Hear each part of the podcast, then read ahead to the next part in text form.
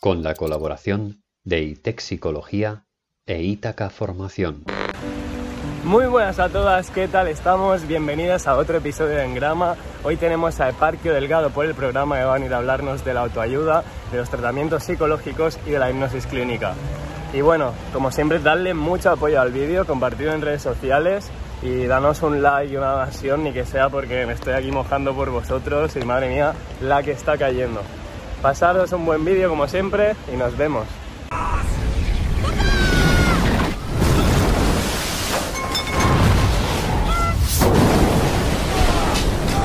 Hola, soy Eparquio Delgado, tengo 42 años. Esto parece alcohólicos anónimos, ¿vale? Cosa que está muy bien. Eh, obviamente soy psicólogo. Eh, ¿Entrevistan a gente que no sea psicóloga? Sí, sí. Ah, vale, guay, pues yo soy psicólogo. Bueno, soy psicólogo sanitario, trabajo en el Centro Psicológico Rayuela, en Tenerife, en Orotava, y, y me dedico a eso, básicamente. Tengo un poco más que contar.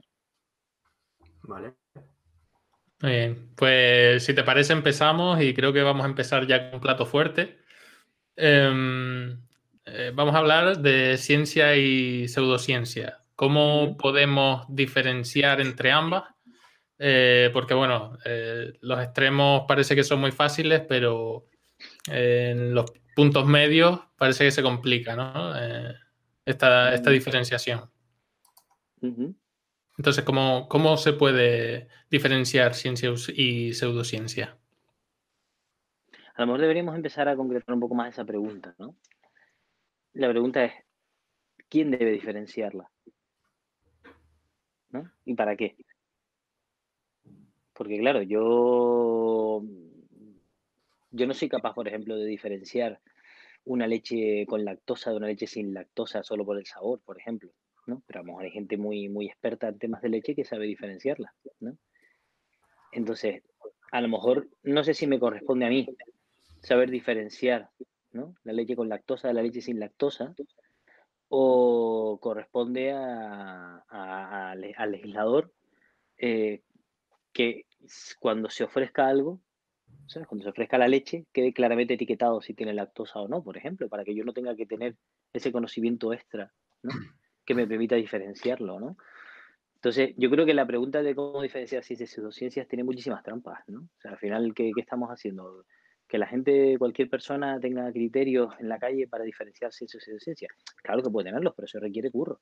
Eso requiere un montón de curro, se requiere meterse a estudiar cada propuesta, a irse a buscar documentación y la gente en general no tiene por qué hacer eso, ¿vale?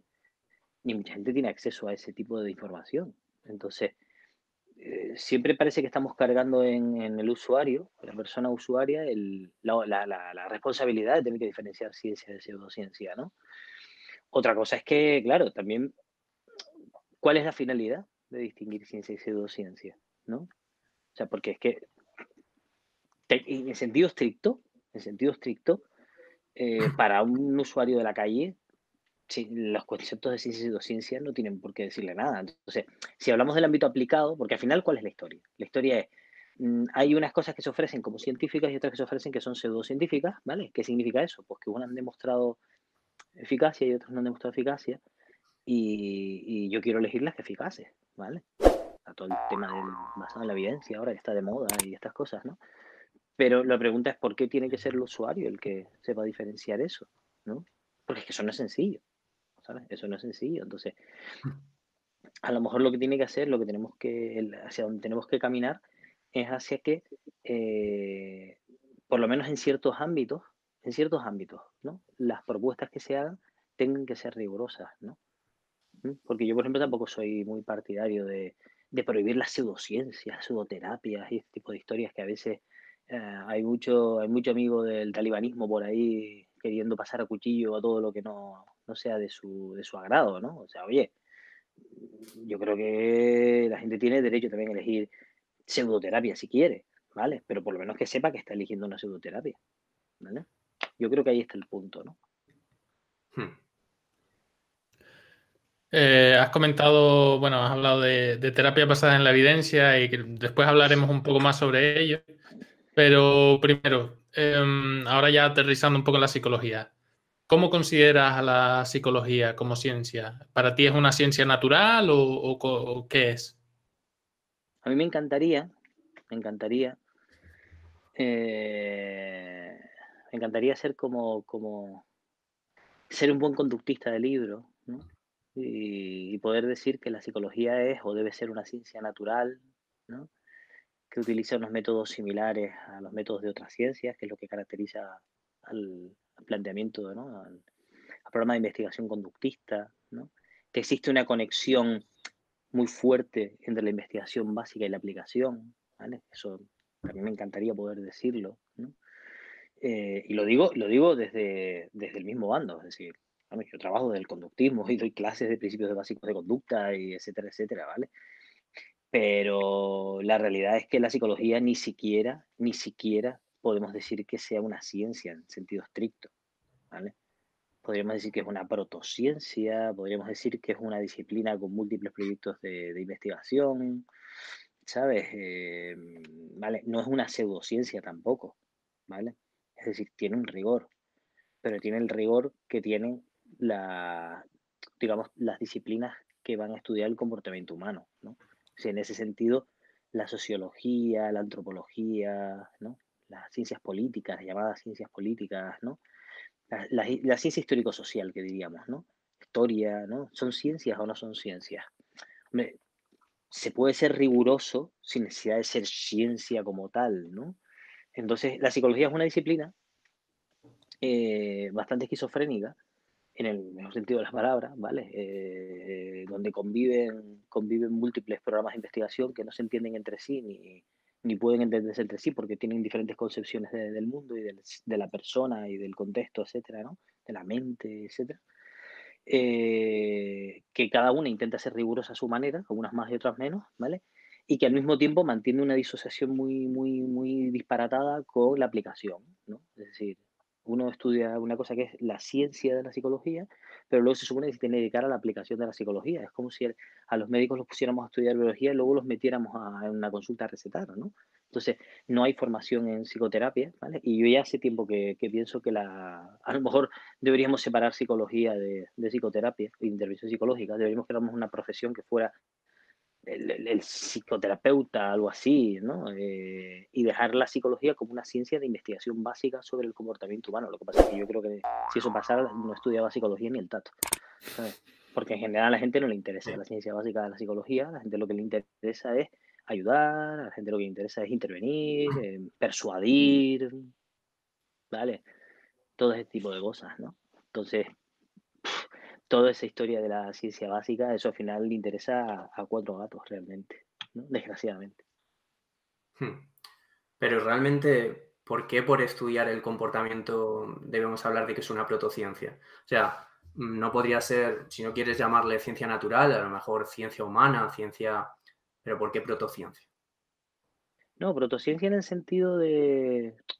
Uno de los conceptos que se utilizan en filosofía de la ciencia, ¿no? Para cuando no existe un programa de investigación que copie una disciplina, ¿vale?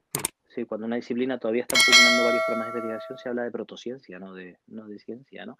Hay varias propuestas por ahí, ¿vale? Presciencia, eh, una cosa, hay, hay muchos palabrejos, ¿no? La idea básica es que la, psicología no puede ser comparada con la química, ¿sabes? No se puede comparar con la química. Eh, vamos, eh, no existen diferentes modelos de química, ¿vale? La química es la química y punto, ¿vale? Y, todo el mundo que estudia química estudia lo mismo. En psicología te puedes encontrar a dos personas que han estudiado psicología en diferentes universidades que han estudiado cosas completamente distintas, salvo las cuatro troncales básicas que, tienen en común, ¿vale? Entonces, eso, eso es difícil decir que, hay una cosa que es la ciencia psicológica. lo que llamamos la ciencia psicológica es un paraguas debajo del que hay muchísimas cosas, muchísimas, algunas más rigurosas y otras menos, algunas más aplicables y otras menos, algunas más de moda y otras menos también. Hmm. Si nos metemos de lleno con el tema de la psicoterapia, em, al final, bueno, a nosotros constantemente, por una red o por otra, nos preguntan que por qué funcionan los tratamientos psicológicos y queremos tener un vídeo en el que alguien tal cual lo explique y luego podamos redirigir a ese vídeo. Entonces, nada, te queríamos preguntar eso de ¿Por qué funcionan los tratamientos psicológicos? Yo creo que esa pregunta eh, puede ser interesante desde el punto de vista básico, ¿vale? Y también es interesante para quien desarrolla, para los que los desarrollan los tratamientos y para quien los aplicamos, ¿no? Pero la realidad es que mm, eso realmente hoy por hoy, hoy por hoy, no lo sabemos, ¿vale? Tenemos muchas, muchas diferentes explicaciones, lo que significa que no lo sabemos. Cuando hay muchas explicaciones para algo. Entonces, ¿qué ocurre? Yo creo que la primera pregunta es, ¿los tratamientos psicológicos funcionan? Sobre eso podemos hablar si quieren luego, ¿vale? Pero vamos a asumir que sí. Por lo menos para ciertas cosas, ¿no? Los tratamientos psicológicos funcionan, ¿no? Luego eso tiene unos peros, ¿vale? Pero bueno.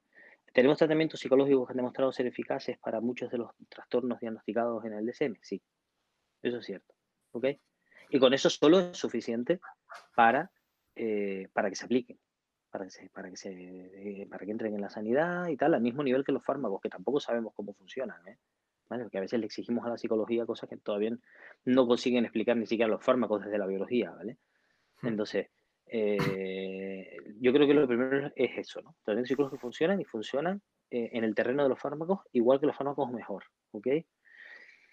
Otra cosa es por qué funcionan, ¿vale? Eso es lo que se ha intentado abordar en esta década, ¿no? Década, 15 años, ¿no? Que es con el famoso, los famosos estudios de procesos, ¿no?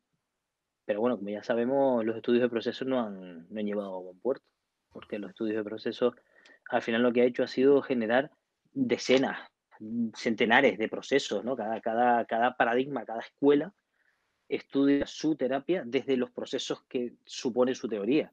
Entonces, al final unos dicen que es al final porque se provoca un insight, otros dicen que es porque eh, hay una reacción, otros te dirán que es porque hay un cambio en los esquemas cognitivos, otros te dirán que es porque hay una, un proceso de habituación, ¿sabes? Mm. Hombre, a mí me resulta mucho más cercano y, y mucho más riguroso y también mucho más parsimoniosos los procesos que se explican desde, desde los principios del aprendizaje, porque son los principios más probados en psicología. ¿vale? Es decir, cuando la famosa crisis de replicación, las pocas cosas que, que, se salvaron de la quema fueron los principios del aprendizaje, muchos de los principios del aprendizaje. Entonces, oye, tirar de eso me parece que es bastante más riguroso, ¿no? Por eso trabajamos desde perspectivas conductistas, ¿vale? Pero bueno, de ahí a decir que podemos explicar lo que, lo que pasa en la consulta con lo, de la misma manera que explicamos lo que pasa en la caja de Skinner, eso es una falacia. Lo que hacemos está inspirado en, los planteamientos skinnerianos, ¿vale? Y seguimos ese esquema, pero que eso sea lo que está pasando en una consulta, me parece que hay un abismo. Francamente, yo creo que eso hay que admitirlo sin problema, ¿vale? Aún así, pues tenemos los tratamientos que más funcionan también, los más eficaces, eh, ¿vale? Para ciertas cosas, según el DCN. ¿Y mm, cómo ves eh, hacia dónde está yendo ahora la investigación en, en esta psicoterapia basada en la evidencia, que ha pasado a eh, evidencia basada en la práctica, práctica basada en la evidencia, ha ido cambiando. Em, ahora parece que hay un, énfasis en, los procesos, al menos eh, lo vimos hace poco cuando hablamos con, Steve Hayes, que él ha publicado un libro sobre este tema. ¿Y cómo ves el, futuro de estos desarrollos de la investigación y hacia dónde van a ir y si realmente pues, van a ofrecer algo eh, útil o, cómo lo ves? Yo he leído un poco el libro en diagonal, el libro que ha sacado Steve y, Hoffman, ¿no? Hoffman de, procesos. Es un libro que ha generado muchísima polémica en el seno de, las perspectivas de la terapia de conducta, muchísimas, ¿vale? Porque muchos consideran que Hay ha, ha, vuelto a meter el cognitivismo por la puerta de atrás, ¿no? Claro, Hayes está con los procesos porque está con su rollo, ¿vale?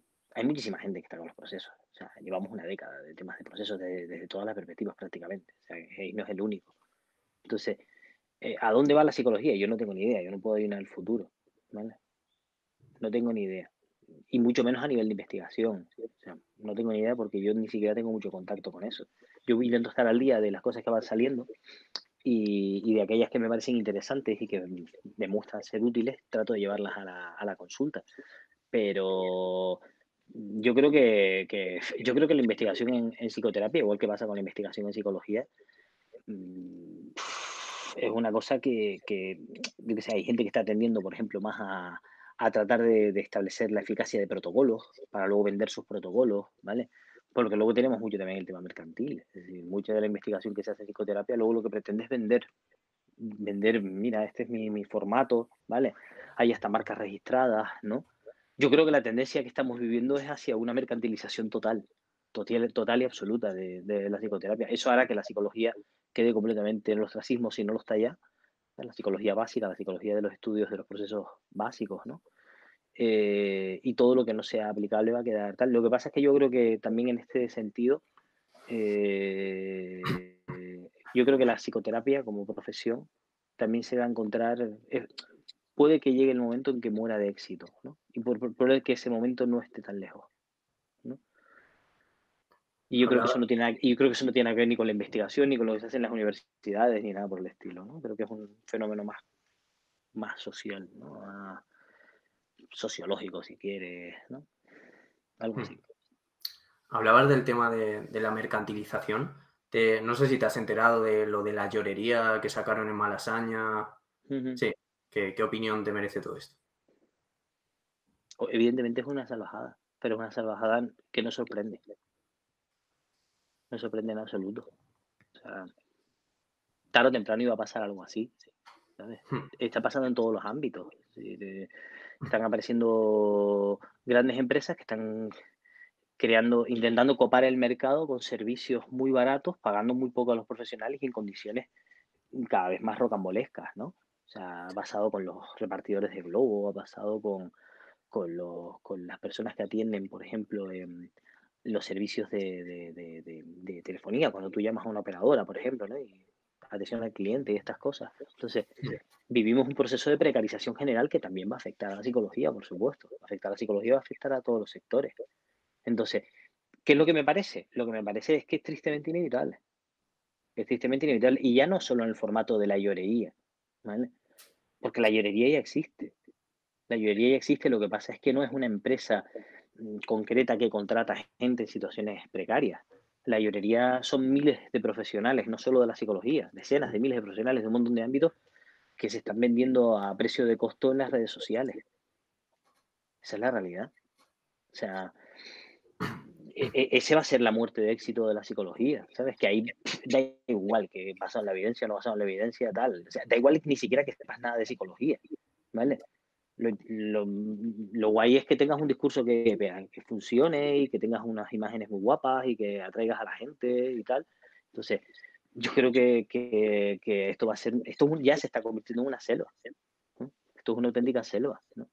Y, ahí sí que no hay posibilidad de luchar contra pseudociencias ni nada por el estilo. Ahí es el que es la ley del mercado, ¿vale? El que se sepa vender y el que se venderá y el que quiera comprar, pues comprará, ¿no? Entonces, e, e, es tan triste como que la mayoría de los psicólogos que yo conozco, o sea, los mejores psicólogos y psicólogas que yo conozco, son gente que lo son porque lleva muchos años de experiencia y porque lleva muchos años de formación. ¿Vale? O sea, la gente no llega a ser buenos psicólogos por amor al arte, o sea, porque, que decir, por, por, por sí infusa, ¿vale? Hmm. Entonces, ¿qué pasa?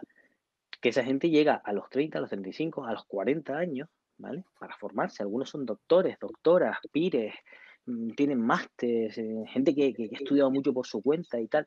¿Qué pasa? Que mientras esa gente ha estado estudiando y se ha estado dejando, digamos, las narices para convertirse en buenos profesionales, hay otros que lo han estado haciendo publicando, publicando tweets, ¿sabes? Y, cuanto más cuanto más salvaje mejor y cuanto más escandaloso mejor y todo vale para conseguir seguidores y provocar y tal, ¿no? O, Instagram o lo que quieras, ¿vale? O youtuber o lo que quieras. Entonces, de repente ahora te encuentras la paradoja de que hay gente que no sabe absolutamente nada de psicología que tiene muchísima clientela y gente que sabe muchísimo de psicología y de psicoterapia que no consigue salir adelante, ¿vale? Y esa es la tendencia. Esa es la tendencia, así eso vamos. Es decir, dentro de poco la gente, ¿para qué voy a estudiar psicología? Es mejor invertir en, en promoción, ¿no? Sí. O sea, que tu visión eh, ciertamente catastrofista, ¿no? O sea, un poquito en ese sentido. Yo creo que no es catastrofista, es decir, yo creo, yo creo que lo que está haciendo es que se está aplicando la ley del mercado tal cual. Hmm otra, cosa, otra cosa es que la ley del mercado nos parezca mal, ¿vale? Claro. Pero es lo que hay. mucha, mucha gente pensará, eh, oye, si yo sé venderme, ¿por qué no voy a poder venderme? ¿Sabes? Hmm. pero eso redundará en, mejores servicios de atención a la gente. Yo creo que no, y creo que eso no se, no se puede regular, o por lo menos no se va a regular a corto plazo. Nadie se está planteando ese tipo de cuestiones. Y eso está ahí. O sea, ustedes tienen Instagram, yo tengo Instagram, ¿sabes? A mí cada dos por tres me sale publicidad de gente que hace sesiones por cuatro perras, gente súper joven que tú dices, pero ¿qué formación tiene esta gente? Y, ¿sabes? Con, con, este precio no se puede mantener una familia, ¿sabes? Entonces no hace falta una llorería para eso. ¿Mm? Ya, ya. Entonces, es jodido, ¿no? Es jodido. A mí me preocupa un poco, pero vamos, yo, yo personalmente, eh, yo hace tiempo que vengo ya viendo que, a lo mejor no llego a jubilarme como psicólogo. Y yo tengo 42 años. ¿eh? Pues imagínate nosotros entonces que, lo mismo no vemos, no, no ejercemos nada. Es posible, es posible, desgraciadamente posible, sí. Bueno, y yo creo que Está, relacionado con está quedando súper animada la entrevista. Sí. bueno, estamos todos en el mismo en el mismo estado de ánimo, ¿eh? No te creas que nosotros tampoco, muy optimistas tampoco veníamos, ¿eh? Eh bueno, yo creo que hablando de esta mercantilización de, la profesión, mm, creo que puede venir a colación también eh, hablar un poco de, aquella publicación de los libros de autoayuda, Vaya Timo. Y, bueno, eh, queríamos saber por qué estos libros de autoayuda son un timo y, qué pueden tener para que dé la impresión a tanta gente que, pues, que pueden ser útiles de alguna manera. Ha llovido desde aquel libro, ¿no?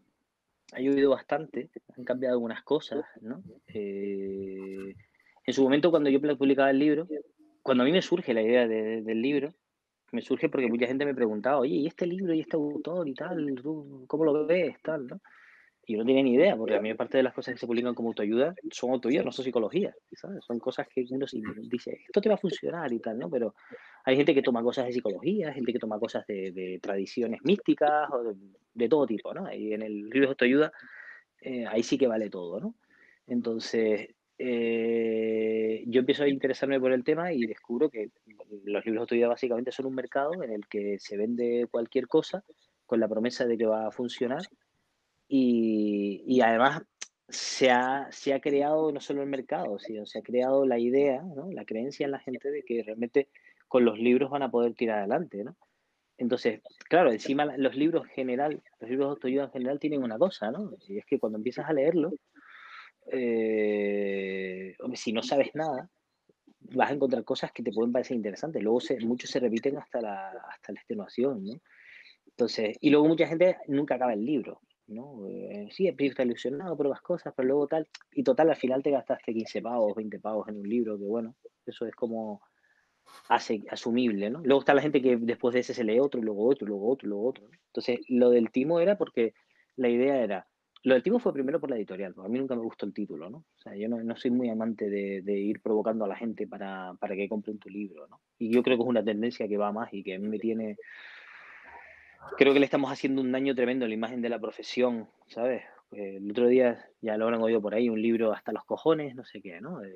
que está por ahí ahora, está en las librerías, todo, en toda la parte de psicología. Niños, si ya te tienes que poner hasta los cojones a tu libro, ¿sabes? Pues mira, ya te lo puedes meter por donde quieras, porque no, no, no me lo voy a leer, ¿sabes? No me da la gana de contribuir con, este tipo de cosas, ¿no? ¿Sabes? Yo creo que la psicología es una cosa súper interesante y súper seria para que tú vengas a, meterle cosas para, generar impacto emocional, ¿sabes? No hace falta. Entonces, el, yo, lo que me encuentro del timo era, bueno, al final tuve que ajustarlo al título de la, que daba la editorial, la, colección, ¿no? Y la idea es, que es un timo? Es algo que se vende eh, como algo, ¿no? Es como un, servicio, un objeto que se vende con unas propiedades que no ha demostrado tener, ¿no? ¿Vale? O sea, si yo te, digo que, mira, tengo una moneda de no sé dónde que vale 5 euros, ¿vale? Luego resulta que tú vas a cambiar la moneda, la moneda de un euro, te he timado, ¿vale? Te he dicho que esto tiene unas propiedades que no tiene, ¿vale? Entonces, la idea de los libros de autoayuda es que los libros de autoayuda se venden como, como soluciones sin haber demostrado ser soluciones, ¿vale? Porque el mercado de la autoayuda no hace nada, no investiga nada. O sea, no se pone a investigar un libro, lo hay, o sea, existe.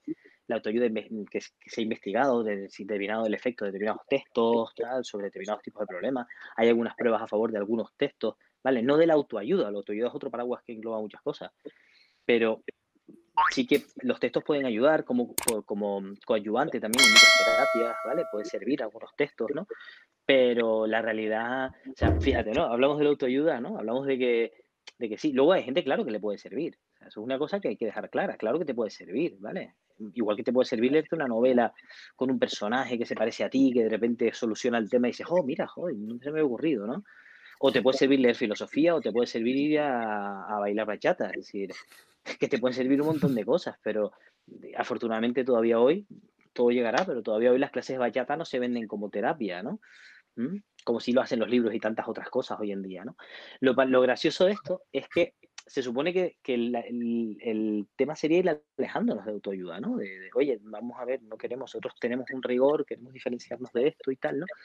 Pero el otro día me enteré justo esta semana de que eh, me he encontrado ya dos personas en consulta, personas que vienen a, la consulta, que han hecho cursos que ofrecen psicólogos más o menos reputados además por internet, cursos de análisis funcional de conducta, por ejemplo. ¿Sabes? O sea, porque, porque además se dice, esto es para psicólogos, pero si no eres psicólogo también te puedes meter, porque te puede servir. ¿Servir para qué? ¿Servir para qué? O sea, la autoría no te va a servir, pero estudiar psicología tampoco. O sea, olvídate de eso. Olvídate de eso. Cuando un psicólogo necesita ayuda, ¿vale? Se va a otro psicólogo, se va a otro profesional, a una psicóloga, a alguien, a alguien, pero no te pones a estudiar para resolver tus problemas, ¿vale? Porque necesitas la perspectiva del otro, ¿vale? Que no está metido en tu problema y que te pueda analizar de forma más objetiva. Pues tú, normalmente cuando eres un psicólogo estás un poco alterado emocionalmente, ¿no? Entonces, que tú mismo te pongas a estudiar psicología, eh, eso no va a servir para nada. Pero que los profesionales de psicología, que además vendemos análisis funcional, ya, ya o cosas así, ¿sabes? Cosas muy, como muy rigurosas, ¿vale? Que se están vendiendo ya entre comillas como autoayuda, y yo, yo lo flipo ya, o sea, ya, no es Pablo Coelho, ya, ya somos nosotros mismos, ¿no? Entonces, por eso te digo que, que, no puedo ser demasiado optimista tampoco, es decir, porque al final yo entiendo por qué la gente lo hace, la gente lo hace porque tiene que comer, pero es que estamos en un sale si quien pueda, ¿sabes? Pero no crees que, a ver, evidentemente, si, tienes algún problema psicológico, lo suyo es que acudas, como tú dices, a otro profesional que lo vea de una manera más objetiva. ¿Pero no crees que en cierto modo sí que te puede ayudar el saber psicología? No te digo que una persona de a pie tenga que estudiar psicología para, para solucionarse la vida, pero las personas que ya de por sí están estudiando psicología, ¿no crees que te puede ayudar a discriminar un poco entre los propios comportamientos, el prevenir, digamos, ciertos problemas? Yo creo, yo creo que eso, Desde, mi experiencia, ya a mí me ha ayudado realmente. Eso supone asumir que lo que se estudia en, la carrera tiene una cierta coherencia, ¿no? Pues a mí, a mí lo que me pasó cuando estudié la carrera fue que aquello me parecía un batiburrillo de cosas inconexas que no sabía muy bien cómo conectar y que me tiré muchísimo tiempo intentando conectar las cosas, la psicología social, con la neuro, con afecto y cognición, con no sé qué, y aquello no encajaba ni de coña. Luego descubrí que, es que no había manera de encajarlo, que eran puzzles distintos, ¿no?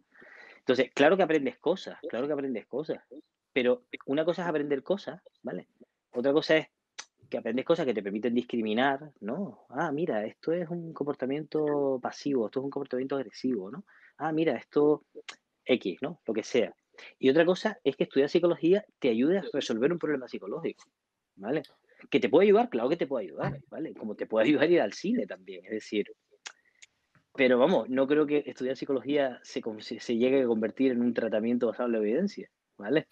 Sino que, que, puede servirte o no servirte, ¿vale? Porque es que luego, además, yo, yo ya llevo unos cuantos años dedicándome a esto, yo he tenido muchísimos profesionales de la psicología en consulta, ¿vale? Muchísima gente que son psicólogos, psicólogas que trabajan en consulta, que acuden a la consulta conmigo, ¿no? ¿Por qué? ¿vale? Pues porque, ¿vale? Porque no, porque resolver tu propio problema, por muy psicólogo que seas y por mucho que trabajes desde la, psicología clínica o sanitaria o tal, eh, no, suele, no suele ser demasiado útil, ¿no? Hmm. ¿Mm? De, todas, a ver, o sea, yo acabo de decir el, estudiar psicología, pero estamos hablando más bien de, del estudiar un curso de análisis funcional, que vienen a ser cosas que a lo mejor ni ves en la carrera de psicología. O sea, en muchas facultades ni se ve. Y en un curso de análisis funcional yo creo que al final sí que te están introduciendo en cosas útiles de tu día a día, en unos principios de aprendizaje, en una serie de cosas, a menos de que directamente vayan a impartir lo que viene a ser la herramienta del análisis funcional, lo cual no creo que haga ningún curso. porque sería ridículo. O sea, no puedes poner a una persona a hacer un análisis funcional si no has dado todo el bagaje detrás. Tienes que contextualizar un poco. Yo creo que en el momento en el que sí que das toda esa formación, sí que puede ser útil. A lo mejor la carrera no, porque la carrera en sí, como tú dices, es fragmentada, es un poco de aquí, un poquito de allá, pero lo que viene a ser esa otra parte de, esos cursos de análisis funcional creo que pueden ser útiles para el día a día de, la persona. Habrá que verlo, habrá que demostrarlo, ¿no? Hmm. Habrá que demostrarlo. Habrá, si, si se demuestra que enseñar el análisis funcional a la gente le ayuda a resolver esos problemas, estupendo, ¿no? Y yo encantado, pero vamos, si se demuestra que saltar a la pata coja sobre una silla le ayuda a resolver los problemas, yo también estoy encantado y te lo digo sin ningún tipo de ironía, ¿sabes? Yo hmm. creo que nuestro trabajo, nuestro trabajo no es casarnos, los trabajos los que trabajamos en consulta, no es casarnos con una, con una, con un, con un paradigma, digamos, ¿sabes? nuestro trabajo es ayudar a la gente. Nuestro trabajo es tener las mejores herramientas para ayudar a la gente. Yo creo que no se puede trabajar desde el, desde el eclecticismo teórico, pero no comprendo otra manera de trabajar que no sea desde el, desde el eclecticismo procedimental, ¿sabes? Es decir, yo creo que, que no ser ecléctico procedimentalmente es una irresponsabilidad y es hurtar a la gente de herramientas que pueden ser útiles, ¿no? Yo estoy leyendo ahora, por ejemplo, sobre la terapia metacognitiva. Eh, me parece interesantísimo. Me parece interesantísimo la manera en cómo plantea los problemas, cómo han superado en gran medida el cognitivismo de Beck y de Ellis, que, del que yo salí porque no me parecía excesivamente ecológico, nada, ¿sabes? No, no, no, no, no encajaba con la realidad de los problemas de la gente, ¿no? Pero lo que se hace de terapia metacognitiva me parece interesantísimo y conecta mucho además con lo que hace en, en contextuales, por ejemplo. Entonces, ¿cómo no voy a estudiar la terapia metacognitiva? Otra cosa es que a mí las bases teóricas no me parecen demasiado interesantes, la verdad, pero tampoco me hacen falta. Me hace falta que las herramientas luego funcionen para lo que se supone que tienen que funcionar. ¿Mm? Sí. Pero y dentro de ese eclecticismo... Sí, perdón, perdón. No, no, no, te digo que esa es un poco mi idea, ¿no? Pero dentro de ese eclecticismo procedimental del que hablas, ¿qué metes? O sea, porque si, por ejemplo, empezamos a coger de lo que ves en la carrera, acabas cogiendo un poco de, psicodinámico, un poco de... ¿Qué coges? No, no, yo te digo, eclecticismo procedimental. ¿vale? Mm. Procedimental significa que en las técnicas que utilizas, en los procedimientos que utilizas, no en cómo explicas esos procedimientos, ¿vale? A mí me hace mucha gracia que la inmensa mayoría de la gente no sabe que el autor más citado por Skinner en todos sus libros, ¿vale? No es, no es Pavlov, no es mm. Watson, es Freud. Sí, sí. ¿Sabes? Lo que hace Skinner en un montón de textos es coger lo que Freud había dicho y reexplicarlo desde, el, modelo del, desde el modelo del operante. ¿Vale? Entonces, eh, Skinner puede coger lo que hace Freud y puede usar lo que hace Freud y nosotros no porque es que porque nos da urticaria, ¿no? A mí lo que ha hecho la gente de FAB, por ejemplo, me parece una genialidad y me parecía que era súper necesario, ¿sabes? O sea, tener una herramienta con la que trabajar la relación terapéutica y con la que trabajar lo que pasa en sesión, ¿vale? Eso, eso viene del psicoanálisis, de, la transferencia y la contratransferencia, ¿vale? Lo que ahora lo explicamos de los principios del aprendizaje. O sea, mm. perdernos eso me parece que es, irresponsable. Yo cuando descubrí FAB, dije, ¿qué he estado yo haciendo todos estos años? ¿Sabes? Pues yo a esto no atendía cuando trabajaba. Entonces, ahora no consigo trabajar sin atender al comportamiento, pero es que es, que es de, es de cajón. Es decir, ¿cómo no voy a estar atendiendo al comportamiento de la persona delante de mí? ¿Sabes? ¿Cómo, cómo le afecta lo que le estoy contando? ¿Cómo reacciona? ¿Sabes? Bueno, por eso antes no lo hacíamos. Antes le decíamos, siéntate ahí que te voy a enseñar cómo se hace una reestructuración cognitiva. ¿Sabes? Por eso, por eso otras tradiciones terapéuticas eh, resultaban mucho más amables que, que la TCC, ¿no? Todavía, todavía, cuando la gente me viene y me dice, hoy mismo, es que hoy mismo me pasó, ¿no? una señora, ¿vale? Una señora muy, muy mayor, ¿vale? Muy mayor. Una persona que es incapaz de contarte, con la que no puedes hacer ni un análisis funcional, porque es que es incapaz de darte la información bien. Pues me cuenta que venía de una psicóloga que le había enseñado a hacer respiración. Hizo respiración, ¿sabes? Tres minutos y medio en su casa y dijo, esto, es una mierda, ¿sabes? Entonces, entonces seamos, seamos, seamos serios, ¿no? ¿Sabes? Yo, yo, yo antes era más, más dogmático, ¿no? En ese, en ese tipo de cosas. Cada vez me cuesta más hacerlo. cada vez me cuesta más hacerlo. No significa que todo valga, ¿vale? Y yo sé que eso choca de, frente con, con, las luchas intestinas entre escuelas psicológicas, ¿no? Pero, oye, pues que los psicólogos se lo coman, que les guste, ¿sabes? Las luchas de, ¿sabes? De Age of Empires. A mí, a mí, a mí me interesa ser eficaz en la consulta y ya está, ¿no? Sí, sí, lo único que, claro, yo no entendía que te referías a eclecticismo procedimental en ese sentido. O sea, pensaba que te estás refiriendo, pues, bueno, ya me entiendes, a coger un poco de aquí por allá, pero no quedarnos en, o sea, que por ejemplo puedes hacer una técnica de otra corriente, pues la estás traduciendo a tu lenguaje y al final eso solo es la forma, la función que tienes, lo que te interesa. Pensaba que te está... No, pero eso, sería, eso sería, no, porque eso sería eclecticismo teórico. Y yo creo que el eclecticismo teórico te desarma. Hmm. El eclecticismo teórico te desarma bastante como psicólogo, ¿sabes? Porque, porque si tú no tienes una teoría buena que explique lo que estás haciendo, si no te, si no te escribes a, un, a una teoría, que no tiene por qué explicarlo todo, pero por lo menos sí algunas cosas, ¿no? Un poco lo que pasa con el tema de la, de la RFT, ¿no? y, hmm. y, las limitaciones y las críticas que tiene, que es muy interesante y tal, ¿no? Pero te da herramientas, ¿no? te da bastantes herramientas útiles para, trabajar, ¿no? Yo es que, vamos, yo es que el salto que hice de tesis de contextuales para mí fue, eh, para mí fue cambiar de tratar de meter a la persona en un modelo a tener un modelo que se adaptaba a la persona, ¿sabes? Entonces, el cambio fue radical, ¿no? Hmm. Vamos a cambiar un poquito de tema. Nos vamos a meter, es que mm, cuando yo estuve, bueno, indagando un poquito acerca de, de ti, para ver qué temas tocar y todo eso, me topé con que te habías especializado en hipnosis clínica por la UNED, si no me equivoco. Sí. Y la verdad que somos unos completos ignorantes. Bueno, por lo menos hablo por mí. Yo, soy un completo, ignorante en esos temas. O sea, a mí me han hecho hipnosis, pero la hipnosis, ya sabes, que te hacen en un parque y, esas cosillas. Entonces, de hipnosis clínica no tengo ni idea y me gustaría que nos contaras un poco si, le ves utilidad o cómo, cómo al final yo te, cuento, yo, te, cuento, un poco mi experiencia, ¿no? Yo hice el, experto de hipnosis clínica Blonet hmm. por curiosidad, por curiosidad absoluta. tengo muchísimo interés en saber de qué va esto realmente, ¿no? Y me lo hago con, con, algunas de las personas que más saben de hipnosis en este país, entre otros Antonio Capafón. Entonces, eh, Capafón es un tipo que lleva décadas trabajando el tema de la hipnosis, ¿vale? y, que ha sido el que ha contribuido a que la hipnosis clínica siga existiendo en España. ¿no? Entonces yo me hice el curso con, con Gapafón. Claro, eso, fue fabuloso, ¿no? Porque el curso te explica toda la historia de la hipnosis, que es preciosa, preciosa, entretenidísima, ¿no? De cómo, cómo la hipnosis, cómo, cómo, llega incluso a llamarse hipnosis, ¿no? ¿Vale? Pues el, marqués de Pisgur ahí en, de cómo empieza a usar aquellos, eh, aquellas cosas que había aprendido de, de Mesmer y tal, y de repente lo usó con un, con uno de sus súbditos que parece que tenía algo así como un retraso mental o algo así, y, cuando le estaba haciendo aquello se quedó dormido y dijo, este es el verdadero efecto de la técnica, ¿no? el sueño. ¿no?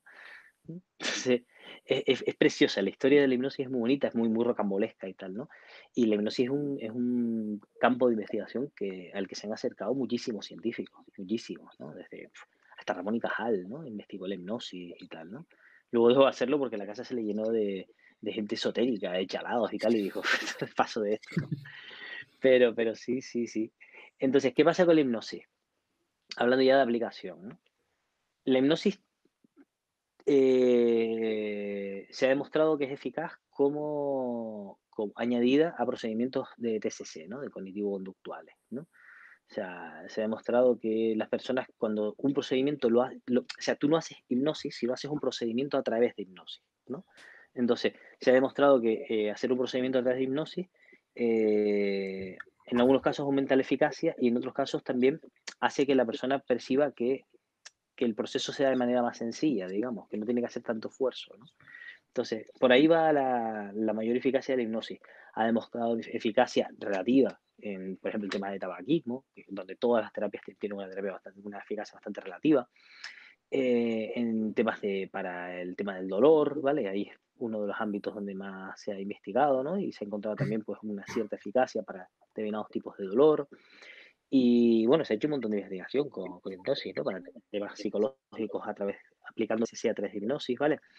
Entonces yo estudié el tema de hipnosis y luego empecé a aplicar a la consulta y la usé en algunas ocasiones. Pero claro, tuve el mismo problema que Ramón y Cajal. y es que, claro, cuando, cuando la gente lee hipnosis, la gente lee, o sea, al final, ¿con qué se relaciona lingüísticamente hipnosis, no? ¿Dónde están las derivas, no? Eh, las derivaciones de funcionales ahí, ¿no? Pues la gente lee hipnosis, la gente lee tratamiento mágico, para algunos esos negativos y para otros positivos, ¿vale? Eh, me va a servir para mm, curarme de esto que nadie me ha podido curar, ¿vale?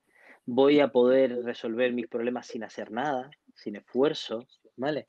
Voy a poder viajar a la infancia a ver dónde está el trauma ese que me llevo arrastrando toda la vida porque alguien me ha dicho que tengo un problema del apego, no sé qué historia, ¿sabes? Entonces, ¿qué pasó? Que las, las demandas que llegaban eran cada vez más, más yo tenía que pasar un montón de tiempo explicando a la gente que había cosas que no hacíamos, ¿vale?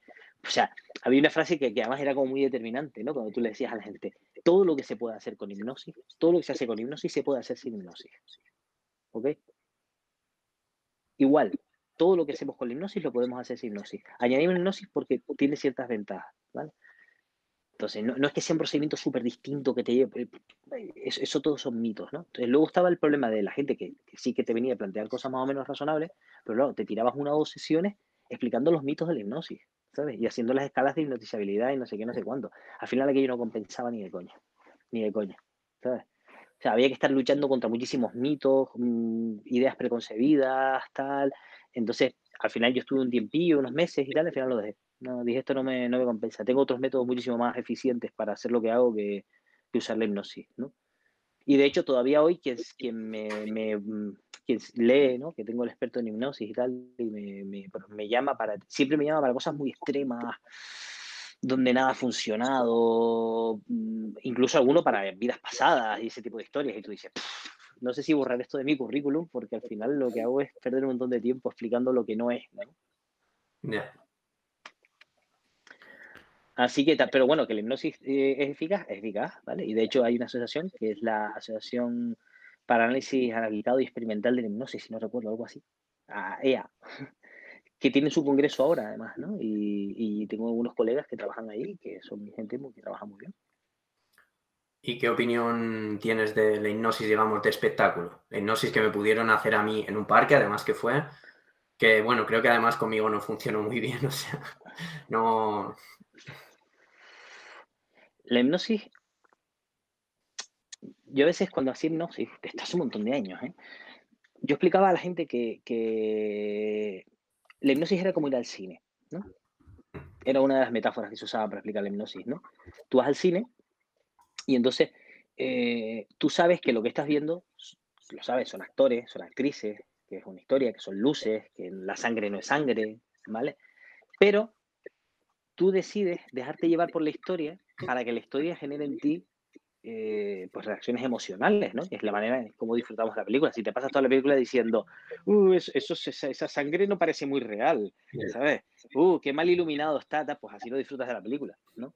Entonces, eh, si tú vas a hacer hipnosis es para ir a entregarte a, la experiencia, ¿no? Entonces, hay personas que cuando se entregan a esa experiencia, cuando ofrecen poca resistencia y tal igual, pueden llegar a disfrutar de, un, de un proceso, digamos, hipnótico fabuloso. Hay que explicarle a la gente que no existe la idea del trance, que no te vas a quedar enganchado, que no vamos a cosas que están en el inconsciente, olvídate de todo eso, ¿no? O sea, se parece más a ir al cine y de repente te desconectas de la realidad y estás metido en la película, ¿no? Pues eso. Pero tú en cualquier momento, si no te gusta la peli, tú puedes decir, uff, esto no me gusta. Mm, me, tomo la perspectiva, digamos, psicológica sobre la película o me, tapo los ojos me voy, ¿vale?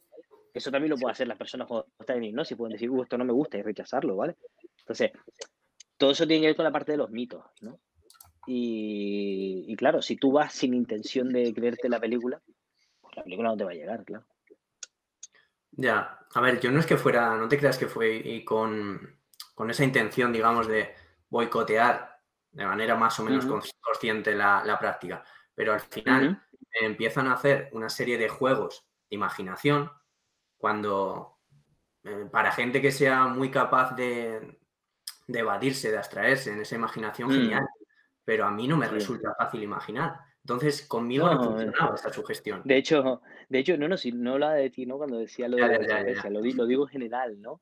Y, y, de hecho hay unas escalas de hipnotizabilidad, ¿vale? Lo que pasa es que las escalas de inteligibilidad tienen un poco de trampa, porque lo que hacen es plantearte sugestiones cada vez más complicadas, ¿no? Para ver a cuál llegas, ¿no? Entonces hay gente muy poco hipnotizable. No por resistencia, sino probablemente pues porque no tiene una gran capacidad de abstraerse o de imaginación o de cosas así. Y probablemente, probablemente hay un montón de factores. También, pues, hasta qué punto eres más o menos influenciable, hasta qué punto te dejas llevar por los demás, otro tipo de cuestiones, ¿no? No lo sabemos realmente, ¿no? Tampoco yo es que me haya puesto a investigar a lo bestia todos los estudios que haya sobre temas de hipnosis y tal. Yo hice lo que hice, aprendí a utilizarla como herramienta y, ahí quedó, ¿no? Yo hace muchos años que no hipnosis ya, ¿eh? De hecho, me, la han pedido estos, me la han pedido estos días, ¿no? Mm. y, pero ¿y por qué crees que eso que aporta o por lo que puede funcionar, eh, ¿a qué crees que se debe? ¿Crees que tiene relación con relación, con, esa abstracción? ¿Cómo lo, digamos, traducías o, qué explicación le darías en, procesos de aprendizaje? O... No tengo ni idea, ¿no? No tengo ni idea. ¿Tú recuerdas que... Mm, ¿Cómo se llama este hombre? Hubo un tipo bastante, bastante famoso hace unos años. no recuerdo el nombre ahora, ¿no? Era un tipo que había investigado el tema de la, el tipo por lo visto había encontrado que los antidepresivos no eran más eficaces que placebo, ¿vale? Luego fue un medio escándalo porque se encontró que el, tipo había como medio hecho un cherry picking de los datos, había utilizado unos, unos eh, estadísticos que no eran los adecuados, ¿vale? Para el tipo de investigación que estaba haciendo, como que apretó un poco, ¿no? Eh, torturó un poquito los datos, ¿no? Eh, y, salió eso, ¿no? Entonces, Irving Kirsch se llamaba el tío, ¿no?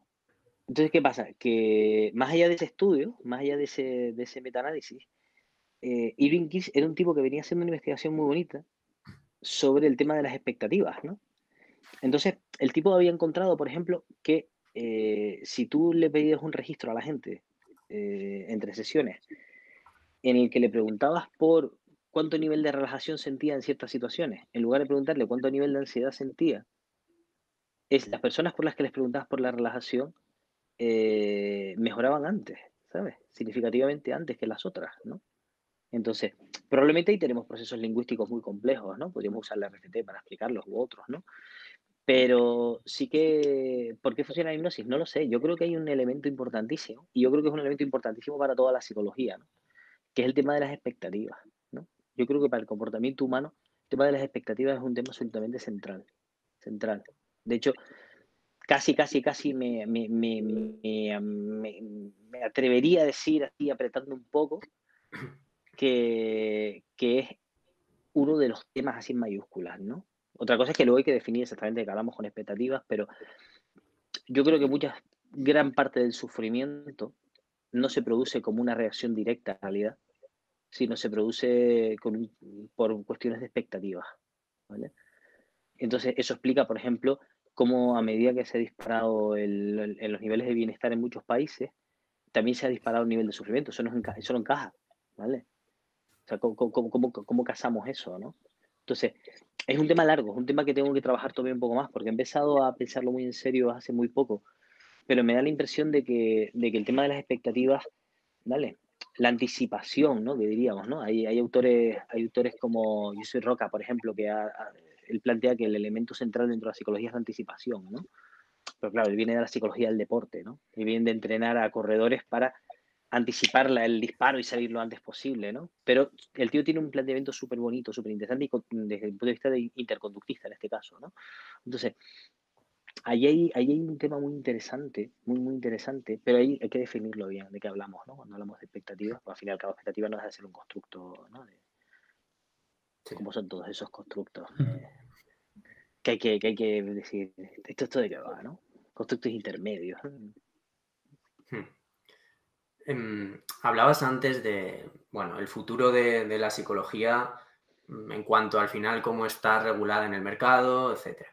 Pero lo que viene a ser la estructuración del grado, lo que es el programa en sí, lo que va, las asignaturas, todo ese tipo de cosillas, ¿crees que vamos a ir a, mejor o cada vez va a ser todo más deslavazado, más fragmentado, más... Yo no tengo ni idea. Yo hace muchísimos años que no tengo contacto directo dentro de la universidad. ¿vale? He visto cómo se han creado los grados, he visto cómo se creó, cómo se crearon los diferentes programas, diferentes planes de estudios de las licenciaturas, ¿vale? De cuando yo era, de cuando yo estudié. Eh, aquello era una lucha de poderes dentro de las facultades para ver quién metía más asignaturas, quién cogía más peso, qué departamentos, qué investigador, tal, gente que se pisaba entre sí, ¿sabes? Para tener mayor cantidad de, peso dentro de los departamentos y dentro de los planes de estudios y toda esta historia. Entonces, hombre, si eso sigue siendo así, no confío en que las cosas vayan a mejorar muy pronto, ¿vale? Mi, mi posición, yo cada vez estoy más en la idea de que a lo mejor deberíamos separar la psicología de la intervención psicológica, ¿vale?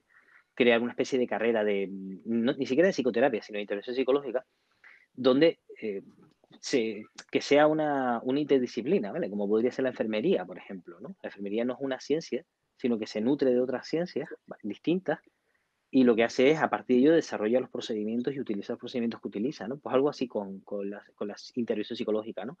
Y que una de, la, de las disciplinas de las que tome sea la psicología, ¿no?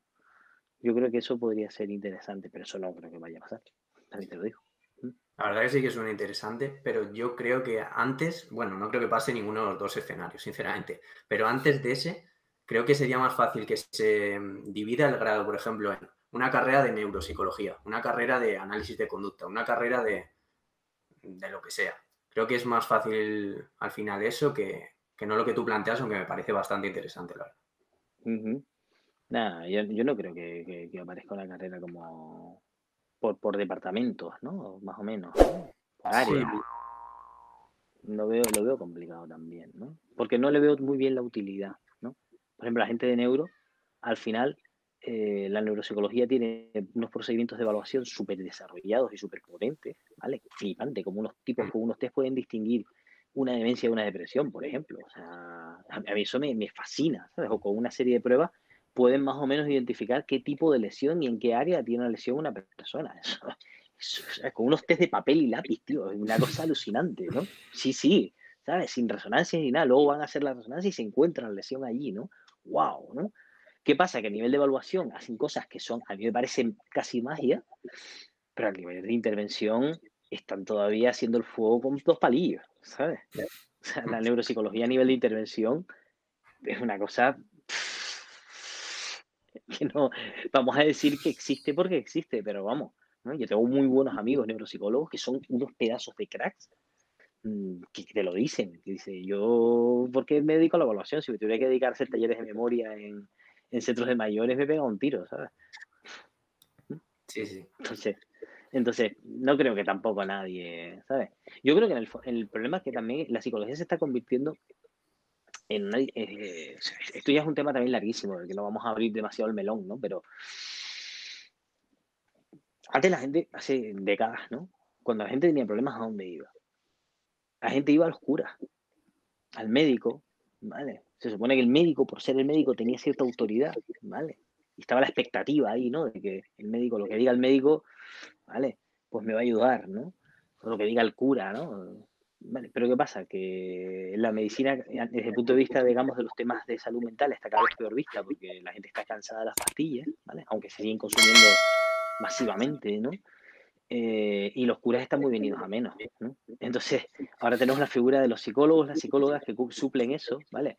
Y que, ahora somos nosotros los que damos opiniones de cómo tienen que ser las cosas, ¿vale? Y, y, la psicología pues también tiene sus ideologías, tiene sus planteamientos políticos, sus planteamientos morales, sus planteamientos esotéricos en algunos casos, ¿vale? Si de repente ahora pues psicología a la carta y y, eso es un poco lo que hay, ¿no? Y yo creo que también es un proceso imparable, ¿no? Es decir, yo cada vez le veo más psicología con apellidos por ahí, ¿no? Entonces, tampoco sé si se puede hacer una psicología sin apellidos, ¿eh? francamente. Ahí yo tengo un debate, en el sentido que ninguna intervención con seres humanos es neutral, ¿no? Entonces, pero, pero yo creo que igual toda esa cosa de la cientificidad y tal, de que parece de esa pretendida neutralidad, de un conocimiento establecido y tal, igual todo sí que cogerlo con más pinzas que el carajo, ¿vale? Otra cosa igual es que es la moto que queremos vender para, ¿vale? Pero, ¿vale? yo creo que lo leía el otro día, ¿no? la, introducción de, Marino, ¿no? del libro de Ciencia y Pseudociencia, a mí me encantó, no sé si la han leído, ¿no? Sí. La introducción de Marino, el, bueno, lo, que dice al principio, ¿no? ¿Vale? Cada vez hay más gente con problemas psicológicos o psiquiátricos y, hay también más psicólogos y psiquiatras que nunca. No está claro qué va primero, ni quién necesita más de quién, si la gente de los psicólogos y psiquiatras o estos de la gente debidamente convertida en paciente. ¿Sabes?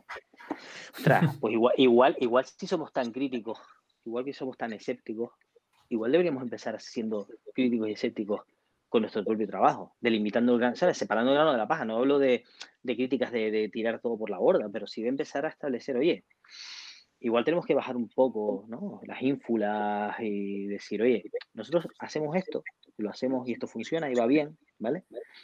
Eh, pero no me pidas más, ¿vale? porque no te lo puedo dar con rigor, ¿no? Hmm. Sí, sí, total. Em, bueno, como ya se va acercando la hora de cerrar, te quería pedir, si te apetece, que o bien te despidas con, un mensaje final o bien, como en algunas ocasiones pedimos a, los invitados, que cuenten alguna anécdota. Evidentemente no me refiero a una anécdota de, un consultante mm, de casos. No me refiero a eso porque al final pues habrá que preservar ese, anonimato, esa intimidad. Pero algo a lo mejor, yo que sé, algo que hayas vivido durante tu proceso de estudiante en la carrera, algo en algún congreso, si se te ocurre alguna cosilla o si no un mensaje final y cerramos. No, anécdotas sí, no. Anécdotas no, no tengo ninguna. Yo llevo una vida bastante estándar en ese sentido, ¿no? Vale, sí, hicimos cosas en la universidad y, y, pasan cosas a veces en las consultas, pero, pero no, no hay nada del otro mundo. Yo le plantearía a la gente que, teniendo en cuenta a ver quién, nos estará viendo, porque claro, supongo que será mucha gente de psicología, ¿no? Entonces igual debería dirigirme a, psicólogos, a psicólogas, ¿vale? Tampoco me siento con ninguna autoridad moral como para decirle nada a la gente, francamente. O sea, diría, oye, estamos en, un momento ahora mismo en que la psicología lo está petando, ¿vale? Ahora mismo la psicología está en, en la cresta de la ola, nunca ha estado, la psicología de intervención, nunca ha estado tan bien, nunca ha habido tanta demanda. El tema de la, salud, de la salud mental está entrando en la agenda, en la agenda política, como nunca lo ha hecho. Y eso puede tener muchas ventajas, pero también puede tener muchísimos peligros. Muchísimos. Para la gente y para la profesión, para nosotros como profesionales. Entonces, mm, empecemos siendo siempre críticos con nosotros mismos, ¿vale? No destructivos, pero sí críticos. Con lo que hacemos y con lo que planteamos y con lo que plantean nuestros colegas, siempre desde el máximo cariño, ¿eh? ¿Sabes? Yo no me puedo pelear con nadie personalmente por cuestiones de, ¿sabes? De, modelos teóricos. no puedo. Yo, yo, yo, me puedo pelear con gente mala, ¿vale? Pero no con gente que tiene una idea de un modelo teórico distinta a la mía, ¿vale? O sea, eso no, a mí no me cabe, ¿ok? Entonces, yo tengo muy, muy buenos amigos y me aprecio de tener muy buenos amigos, prácticamente de, de la profesión que pertenecen a todas las corrientes de la psicología, ¿ok? Gente maravillosa y gente que son muy buenos profesionales y intentan hacer lo mejor posible. Entonces, tengamos mucho cuidado, ¿no? Y, y, tratemos de, no... Yo creo que nos va a venir bien bajar un poco la, ¿sabes? las expectativas de la gente, ¿no?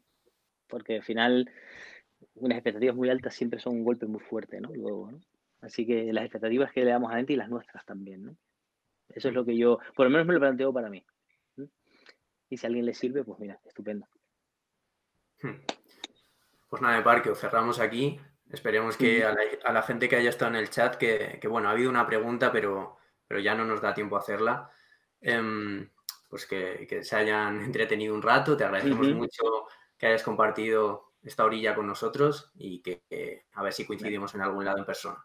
Cuando quieran, cuando quieran, encantado. Yo les, les doy las gracias por la invitación intentamos hacer esto hace un tiempo, ¿vale? Y por un problema mío no pudo ser. Entonces quiero además mm, pedirles disculpas, ¿vale? Y, agradecerles que, sigan con el proyecto, ¿vale? Que yo también lo estoy disfrutando mucho. Y decirle a la gente que si en algún momento creen que les puedo ayudar de alguna manera, resolver alguna duda, lo que sea, pues que me escriban también. Que a veces voy sacando esos ratitos aquí y allá a veces para contestar y tal. O sea que, estoy a su disposición y, y a la de ustedes, ¿vale? Hmm. Pues nada, lo dicho. Muchas gracias. Muchas gracias. Chicos, fuerte abrazo, ¿vale? Fuerte abrazo. Y muchas gracias a Jordi que anda por ahí también. Sí, sí.